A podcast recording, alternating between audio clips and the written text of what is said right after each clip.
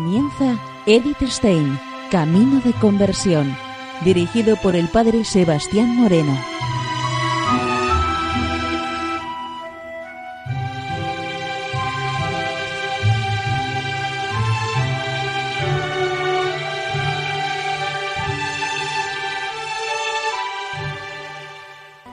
Y en esta emisión de hoy seguimos conociendo las cartas de Edith Stein.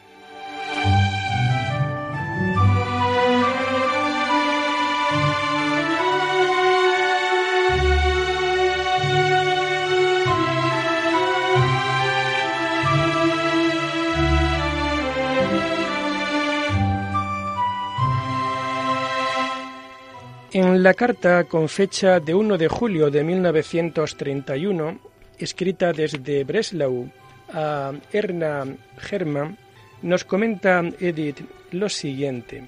Me alegré mucho al ver por su carta de la ascensión que todo se había aclarado para usted. Las hermosas fiestas pasadas, así como la proximidad del cumplimiento de sus deseos, seguramente que habrán contribuido a levantar su estado de ánimo. Me parece muy dudoso que pueda contar conmigo como madrina de confirmación. Ciertamente tengo la intención de ir a Espira con ocasión de un gran viaje de conferencias, pero esto no será antes de noviembre, y usted no querrá esperar tanto tiempo. Con los mejores deseos para usted, le recuerda fielmente Edith Stein.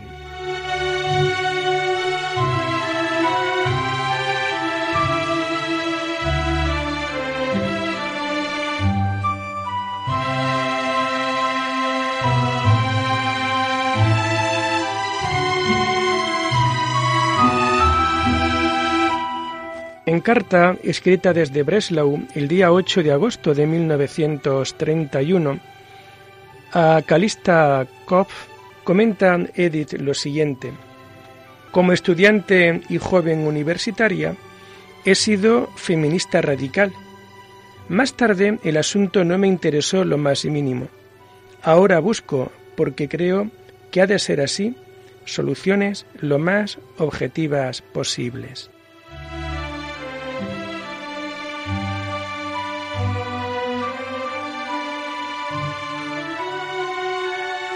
Y en carta escrita desde Breslau el día 15 de agosto de 1931 a Hernán Hermann, comenta Edith lo siguiente. Ya no está lejos el ansiado día del bautizo. Me alegraré de corazón con usted cuando finalmente haya alcanzado esa meta.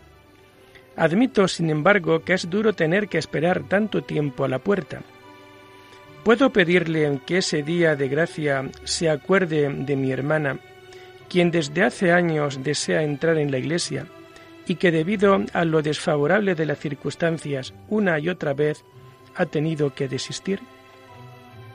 Si no me fuera posible acudir a la confirmación, puede dirigirse sin miedo a la señorita von Bodman.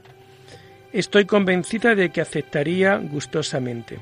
Por lo demás, si usted prefiriera, yo podría asumir el madrinazgo y la señorita von Bodman hacer las veces en el acto. Esto está permitido. Según mis planes, lo mejor sería entre el 1 y el 10 de noviembre. Para entonces no tengo ningún compromiso hasta ahora. Caso de que tuviera que modificar algo mis planes, se lo comunicaría. Mis más cordiales deseos para las próximas semanas y muchos saludos. Edith Stein.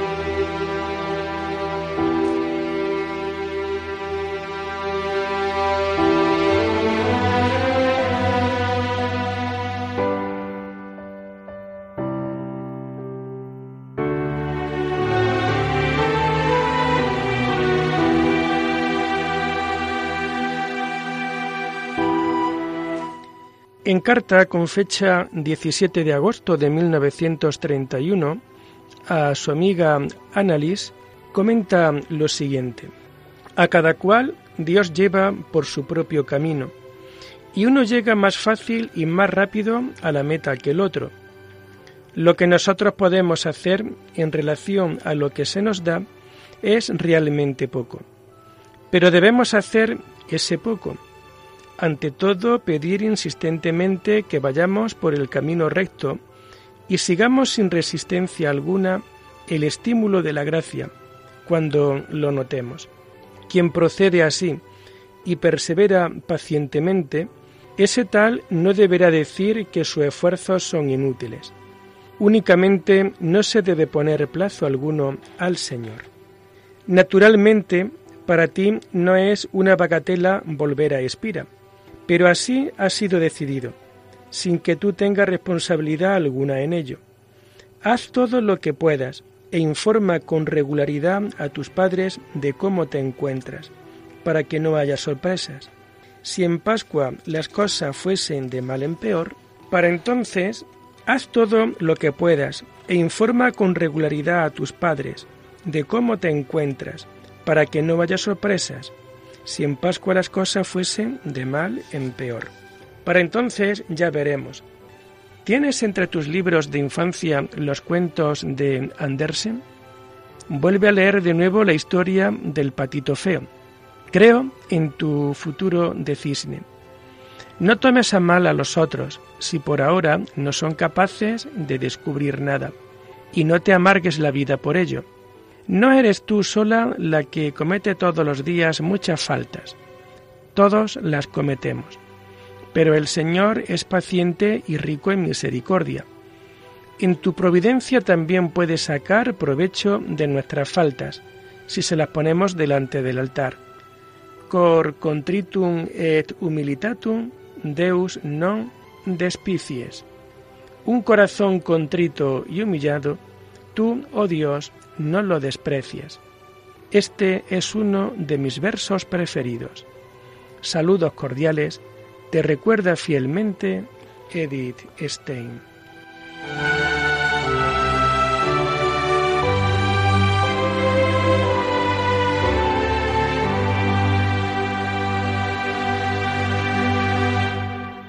En carta escrita desde Breslau el 20 de agosto de 1931 a Rosa Magol, nos comenta Edith lo siguiente.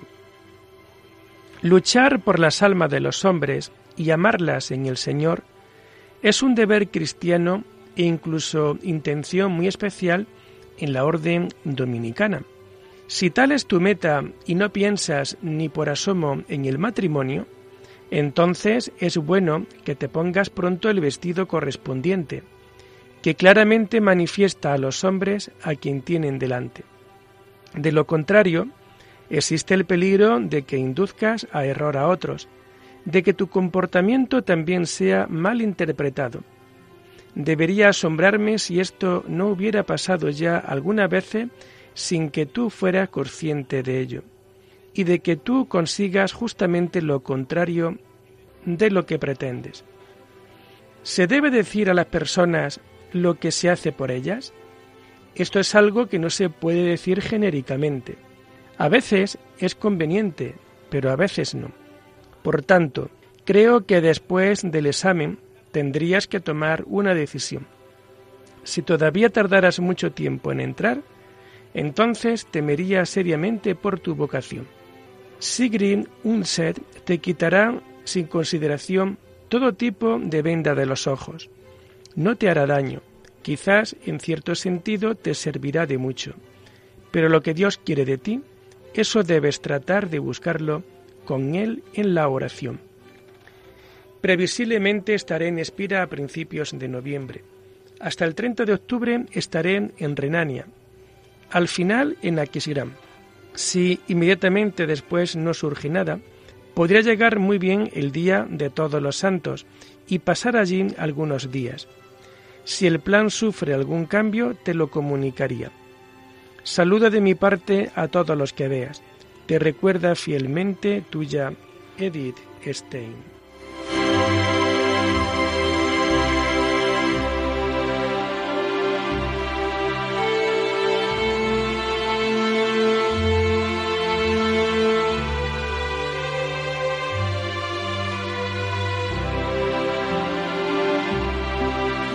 Y en carta escrita desde Breslau el 30 de agosto de 1931 a Rosa Magol, nos comenta Edith lo siguiente. No es fácil responder a tus preguntas personales, por lo que a la relación con los hombres se refiere. Me parece que te angustias demasiado por el pasado. No creo que hayas hecho daño a alguien. Sencillamente creo que en muchos casos no obtuviste el resultado deseado, porque con la mejor voluntad, ingenuamente y también a causa de un alto concepto de ti misma, emprendiste un camino equivocado. En algunos casos te habrás perjudicado a ti misma a los ojos de los hombres. Esto tienes que asumirlo como pequeño castigo. No considero conveniente tratar de aclarar ahora las cosas discursivamente a todas las personas más o menos afectadas por eso. Lo mejor sería que, en la medida de lo posible, desistieras. Me refiero, sobre todo, a hablar de ti misma con personas de las que no esperas ayuda alguna. Solo en caso de que te pidan una aclaración, dala, lo mejor que puedas.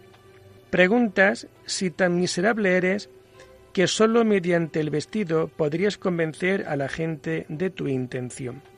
Desde luego, no es esto lo que quiere decir, pero si no se lleva ese vestido, cualquiera puede pensar que él, como todo lo demás, tiene algo que ver con una muchacha, lo cual no tiene por qué ser malo, a la que, por ejemplo, pudiera cortejar.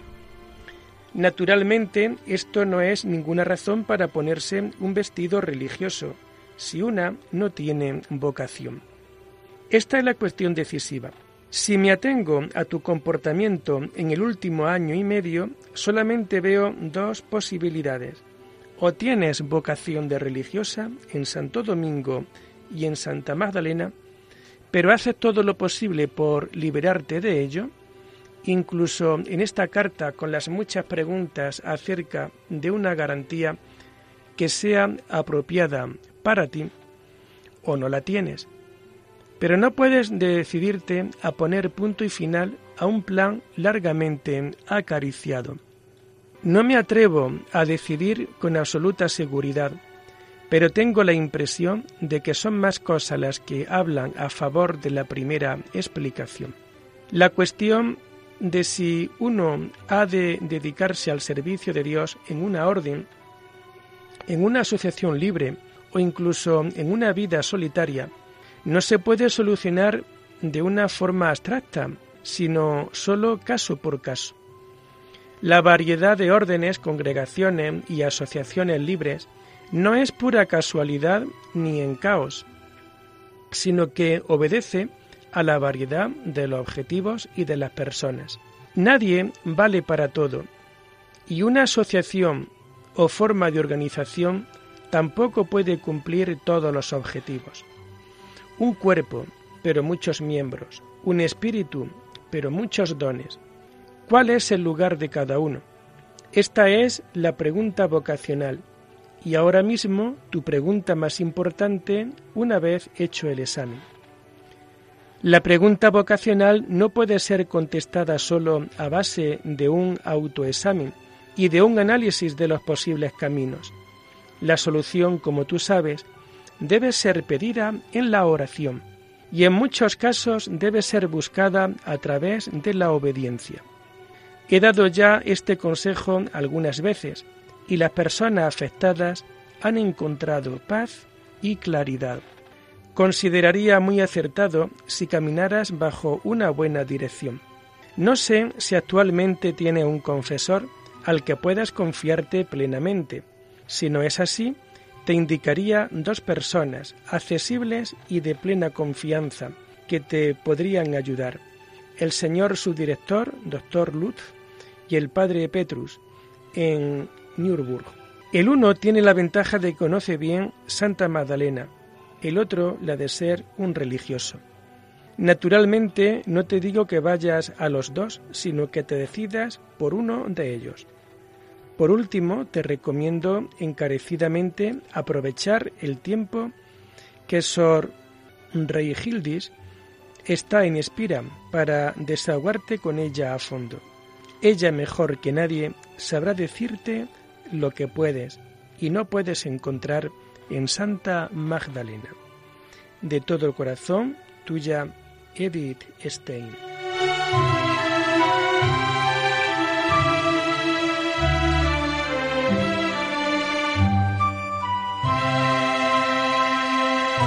Y en carta escrita desde Breslau el 8 de septiembre de 1931 a Hernán Hermann, nos comenta Edith Stein lo siguiente.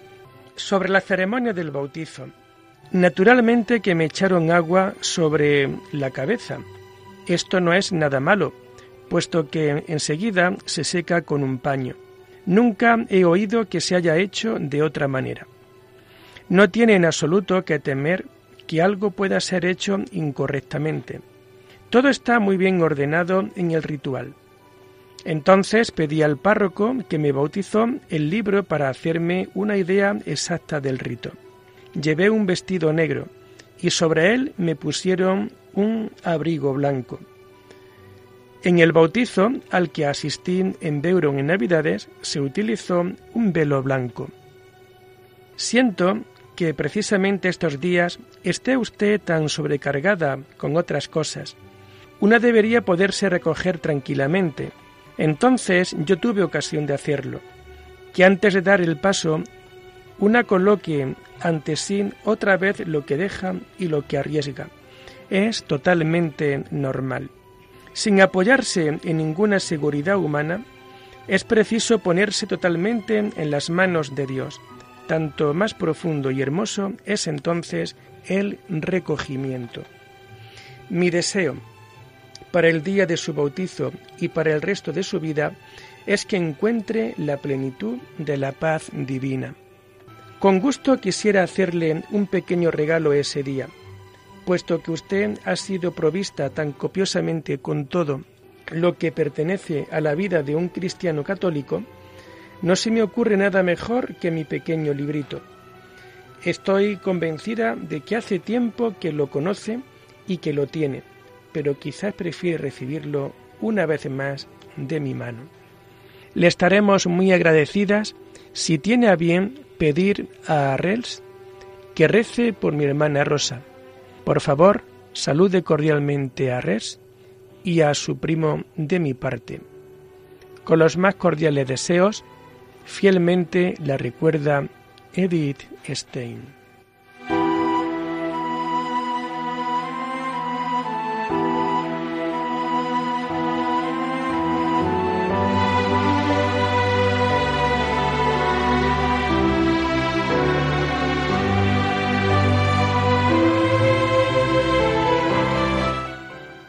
Y en carta a Roma Ingarden con fecha 29 de noviembre de 1931, desde Gunterstal, Friburgo, nos comenta Edith Stein lo siguiente. Su última carta del 27 de septiembre me llegó a Breslau poco antes de salir de viaje. Del 12 al 30 de octubre hube de pronunciar 15 conferencias en 15 lugares distintos de la región industrial de Renania-Westfalia el 12 de noviembre otra en Bonn. Entre medias estuve en Espira y desde Bonn vine aquí para aclarar la cuestión de la, de la presentación a cátedra. A causa de la general situación económica, ha sido decidida negativamente. O sea, las dos personas entendidas me han adjudicado la capacidad de presentarme a cátedra en virtud de los trabajos anteriores, pero me han disuadido de un intento oficial porque no se conseguiría ni en la facultad ni en el ministerio. También han desaparecido por completo las perspectivas de colocarme en una academia pedagógica, ya que no se fundarán nuevas academias e incluso algunas serán suprimidas. De paso, se han abierto algunas esperanzas. Por ahora, a una le he echado el ojo. Se trata de una plaza de docente en el Instituto Pedagógico de Münster, considerado como centro de las academias católicas para toda Alemania. Habrá que esperar hasta Pascua. Naturalmente no quisiera continuar siempre la vida de peregrina y de conferenciante. A mediados de enero otra vez tengo que ir a Zúrich para dar conferencias. Hasta entonces quiero permanecer aquí. El maestro es sobremanera amable y cordial. Atentamente suya, Edith Stein.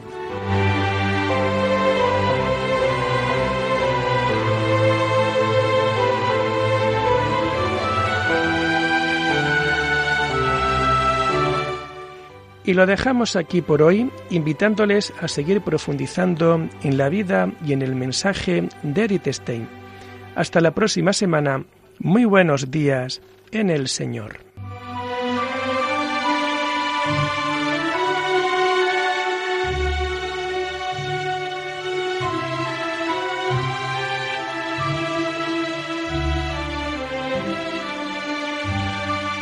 Han escuchado Edith Stein Camino de Conversión con el Padre Sebastián Moreno.